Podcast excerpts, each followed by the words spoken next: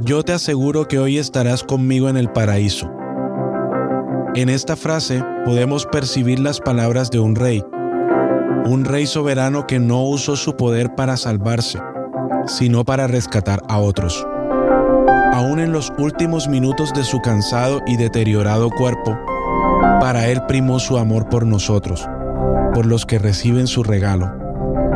Y si nunca has tenido la oportunidad de recibirlo, solo hazlo. Estás aún te acepto Jesús, pero hazlo con la más profunda sinceridad.